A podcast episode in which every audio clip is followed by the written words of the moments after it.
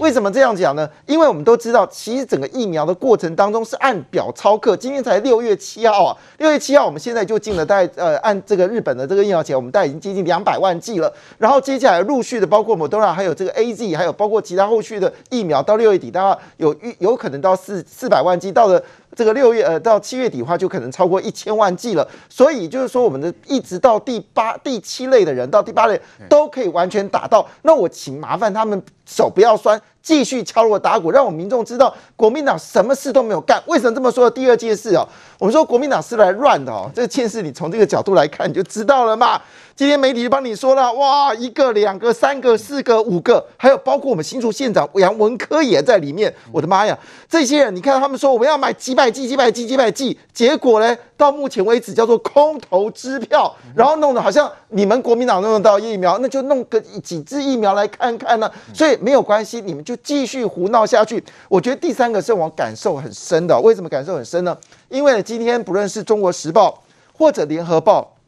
我觉得这个字眼哦，是给非国民党的看的，因为你我不太要求国民党真的他们会觉得说他们对于台湾的稳定性有任何帮忙。为什么他们强调美国不会让你们孤军奋战？这是中国时报头版，联合报头版，我不让你们孤军受战，这个孤军奋战看得出来嘛？美国人都知道，现在我们这个台湾人现在被红色、白色、蓝色夹击呀，然后。这个中国巴不得台湾没有疫苗啊，最好我们国产疫苗不要出来啊。那因为知道最近有一篇文章，我觉得写得非常好。其实呢，中国非常担心哦，各国援助台湾，台湾取得疫苗越来越顺遂，而且国产一旦疫苗一旦能够成功，甚至打到欧洲，拿到欧洲的这个呃我们说的认证之外，哇，台湾真的广开了所谓外交大门。那这些人当然担心啊，因为六月十号。高端就要解盲了，这一解盲，如果中研院一翻两瞪眼，高端的疫苗证实是有效的话。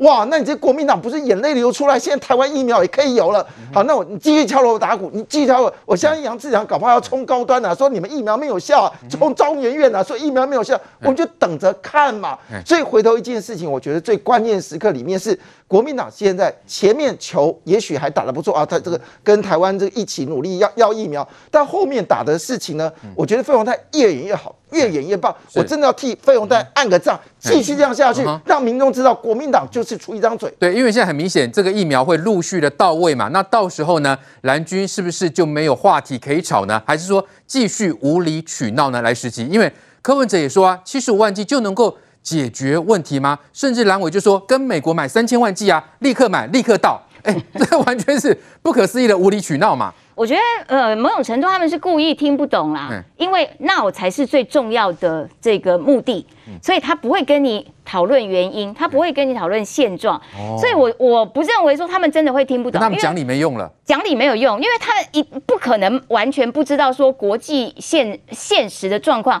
就是每一个国家都买疫苗，但是很多个国家到不了货。因为是供货方的问题，而不是买货人的问题嘛，不可能听不懂。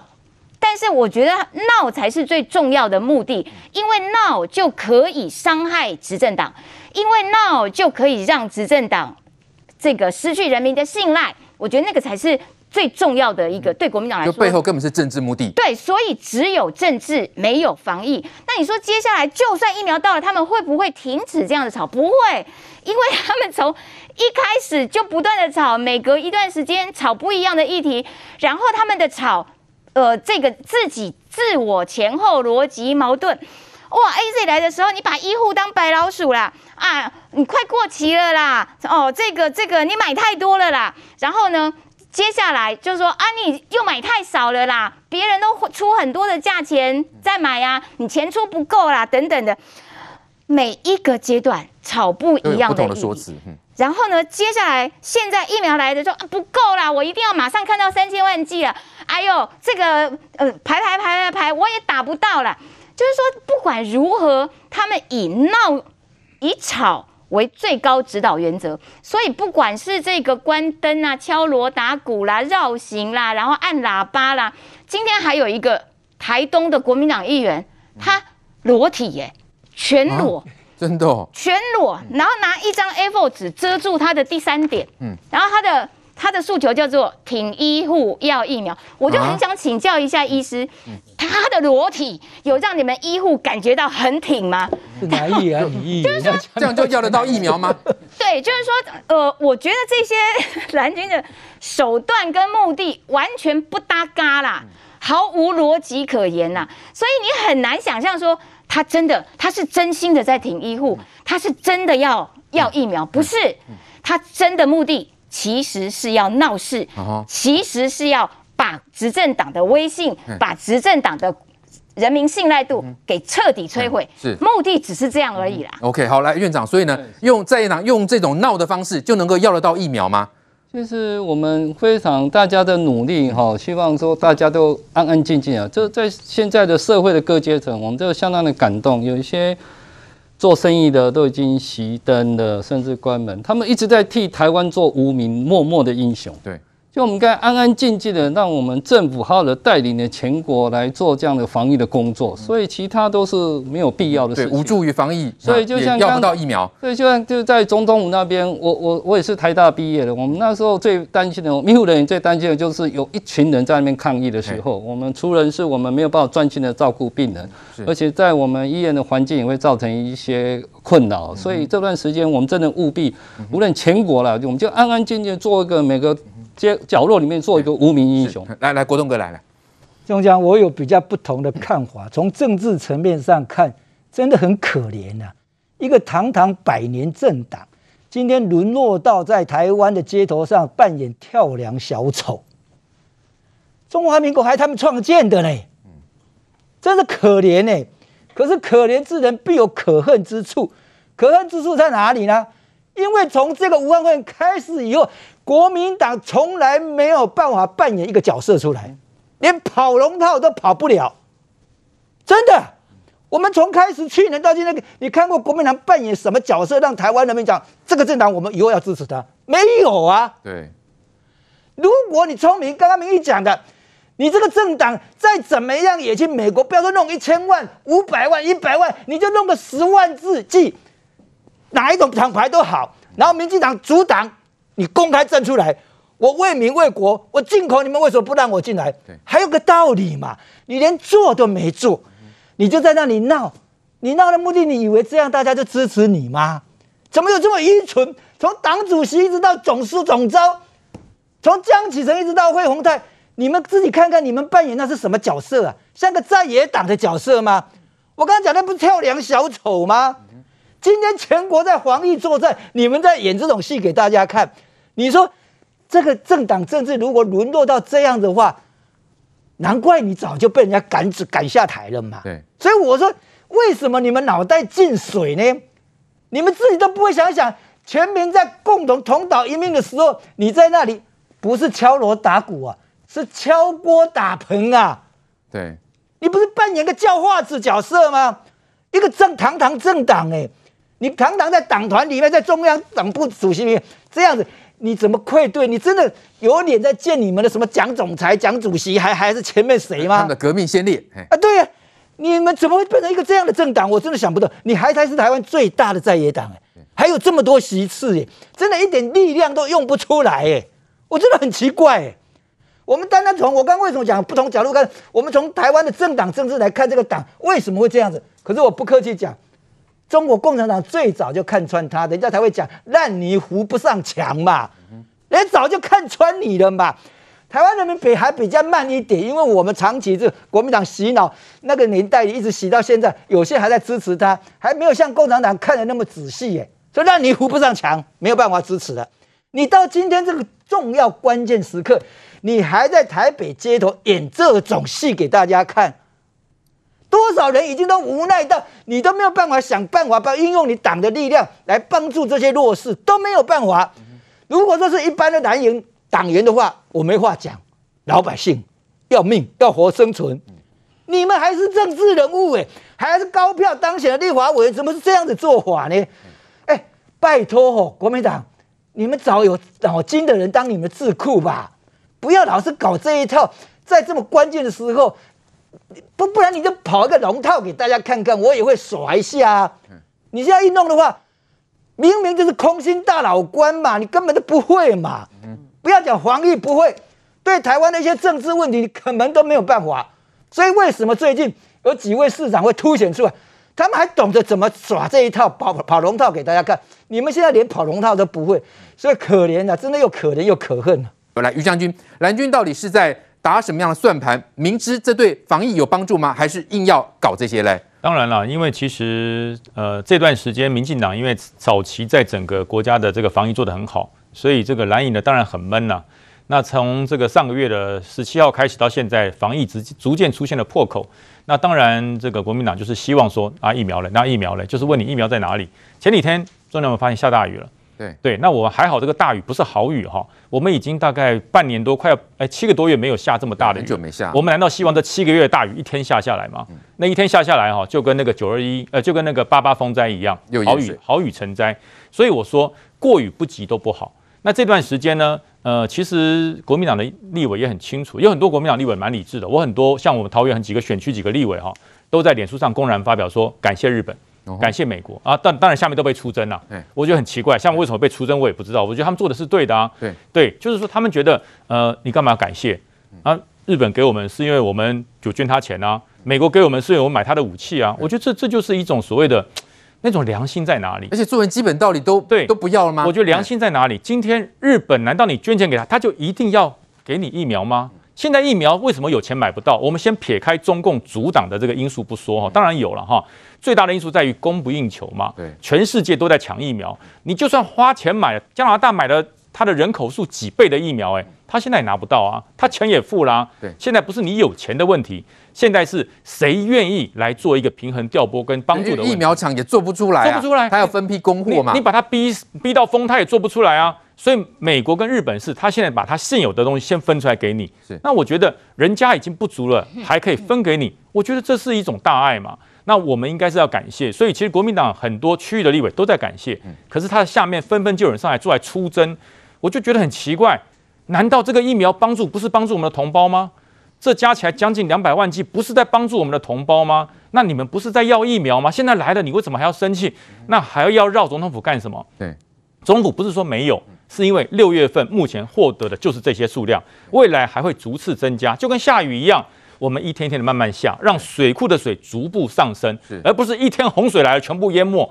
那我觉得你要想到疫苗未来我们消化的力量，跟我们医护能够分批施打的能量。你一天来两千万，就就像你一天来了三千万疫苗，怎么办啊？对，怎么办啊？怎么打啊？疫苗不是发用邮寄宅配到家里自己自己打，又不是打 毒品，对的，不能这样子啊。所以这是不能这样注射的，你必须要考虑到医疗能量、注射的能量，还有你逐步完成的注射的整个措施。所以我觉得，呃，我觉得国民党哈，真的包含后面游览车的问题，其实我们内部已经有很多人在说，希望能够缓一缓。游览车现在跑真的不适合，虽然有人说没有啦，那只是呃只有司机没没有乘客，司机一个人跑这样子，那不是浪费油吗？对，那不是浪费油吗？消耗能源，对，消耗能源，我觉得都说不通。我觉得这段时间哈，大家省一点政治攻防，多一点去想办法。国民党有很多中常委，跟全世界都在做生意啊。是，那这些中常委可不可以透像郭台铭先生一样？郭台铭可以去拿五百万计，你不要多，你拿五千计也好嘛，你拿五千计也好。对不对？一人拿五千剂，十个人不是也很可观吗？我觉得有钱出钱，有力出力，没有力的就想办法，没有办法也不会出力的就闭上你的嘴巴。其实这对台湾来讲，减少整个病毒的传染也是一个好办法。好，再来关心指挥中心宣布公费疫苗全面免费接种，连挂号费都不用。最快本周三开始，莫德纳疫苗呢就会先配送七万剂。那至于日本送台湾的一百二十四万剂的 AZ 疫苗，将在六月十五号开始施打。前线医护人员抓紧时间赶快施打疫苗。由于台湾近几周疫情严峻，先前配发的约七十二万剂 AZ 疫苗已经所剩无几。大概下个礼拜哈开始会配发哈那个七万余剂的哈莫德纳。以台湾现况来说，上一波的四十一万剂 AZ 快要打完，而十五万剂的莫德纳疫苗也已经封缄完毕，将会配送七万剂给还没施打的第一类医护人员，最快六月九号开打。而日本赠送台湾的一百二十四万剂 AZ 疫苗，则将在六月十五号开始施打。除了一到三类人员外，将着重在长照中心的人员和被照顾者，以及七十五岁以上的长者。这波的疫情重点摆在老人家，除了原本的一到三类医师人员、前线高风险人员外，还特别调整了施打顺序，将肠道中心和七十五岁以上老人的顺序往前挪到第五和第六。好，每日捐了一百九十九万剂的疫苗，再加上之前台湾自购的 AZ 疫苗，所以现在其实实际也超过了两百多万剂哦。很多人就在问我打得到吗？好，现在有区分。十一类的人员，哈，那包括行政院长苏贞昌他就说了，来自日本捐赠一百二十四万剂呢，优先提供给七十五岁以上哈养护机构跟洗肾的患者，而且已经请地方政府造册接种喽，所以现在马上就要进行大规模的接种。来，洁民哥怎么样看？很多上班族就说，我打得到吗？啊上班族哦，你五十岁以下你就不用急了，你是不太可能啊，就是说我们说连都不入流，就连这个都没有进来。